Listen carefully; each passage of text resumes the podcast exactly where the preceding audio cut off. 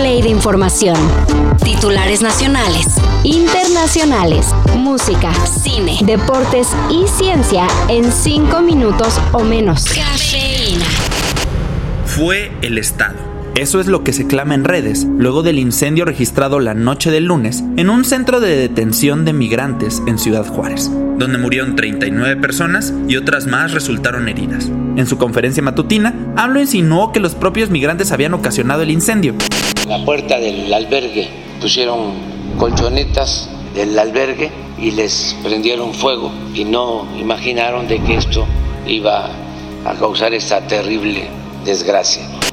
Pero aunque así hubiera sido, horas después se reveló un video en el que se ve a los agentes de migración cómo corrían y dejaban a las personas encerradas, sin posibilidad de salvarse de las llamas. Un injustificable acto de inhumanidad por el que debería haber responsables.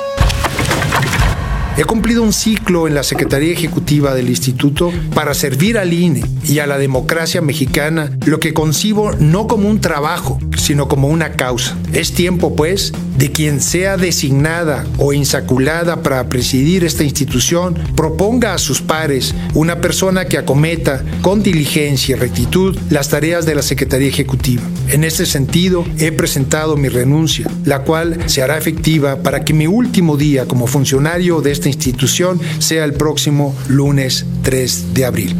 Lo corrieron por el plan B de la reforma electoral, se metió un recurso legal para regresarlo y ahora sorpresivamente, pues que se va por su cuenta. Edmundo Jacobo, secretario ejecutivo del INE, anunció su renuncia, así que a partir del 3 de abril, el órgano electoral no va a tener consejero presidente, porque ya se va Lorenzo Córdoba, ni secretario ejecutivo. exijo un recuento. Uno para Martín, dos para Martín. ¿Quieres otro recuento? No. Ah, pero yo quiero estar segura. Uno para Martín, dos para Martín. Señor presidente, Prince derrota a. ¿Y pues por qué renunció? Porque parece que es de los que no le gusta que lo vean mientras trabaja, ya que, según el propio Jacobo, se va porque en los últimos días ganó una visibilidad que es un obstáculo para desempeñarse con profesionalismo. Eso o que no quiere ser parte de un INE pintado de guinda, digamos.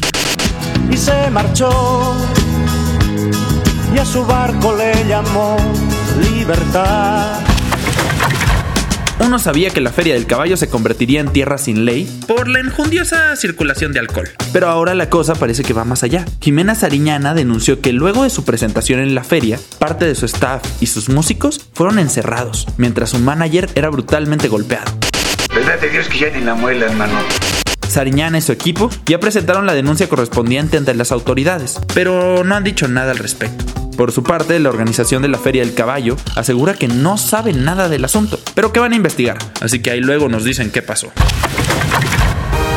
Sergio Romo se retiró. Ayer, el pitcher mexicano recibió un merecidísimo homenaje.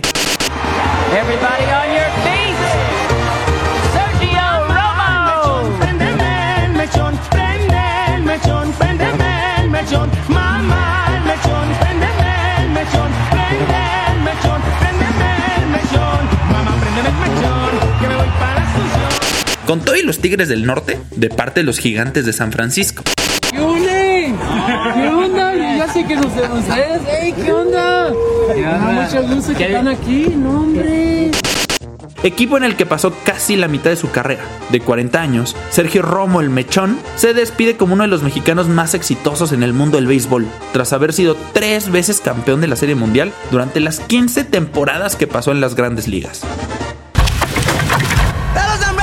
And do my thing. I want to get into it, man, you know. Like a like a sex machine, man. Moving, doing it, you know. Can I count it off? One, two, three, four. En Países Bajos, las autoridades tienen en la mira a un donante serial de semen. De acuerdo con las investigaciones, el reproductivo sujeto engañó a las clínicas de inseminación para donar su semen más veces de las que tenía permitido, muchas de ellas a cambio de que le pagaran. Hey, Jan, you went to a sperm bank? Uh, yes, I did. I donated sperm. Oh. Maybe I'm the father. Well, this is a, a highly exclusive establishment. Next to the IHOP? Well, I paid for an ideal specimen. Are you saying Kevin is not an ideal specimen? This is a wonderful shower, everyone. Thank you. I might have done it with Jan. It's not Kevin's child. Can't possibly be. I mean, I, I don't know what I would do.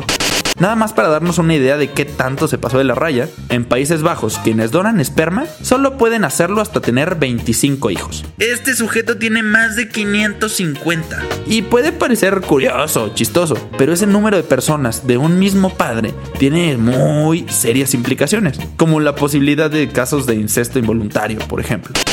Banco de esperma, ponga el esperma en nuestras manos. ¿Cómo sé que será de calidad? Descuide, nuestros donadores pasan por un proceso de selección. ¿Listo? Gracias. Siempre es un placer. Pero qué hermosa nenita.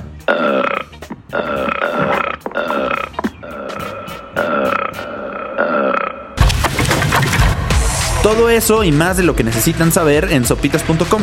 El guion corrió a cargo de Álvaro Cortés. Y yo soy Max Carranza. Cafeína. Un shot de noticias para despertar. Lunes a viernes por sopitas.com. Y donde sea que escuches podcasts.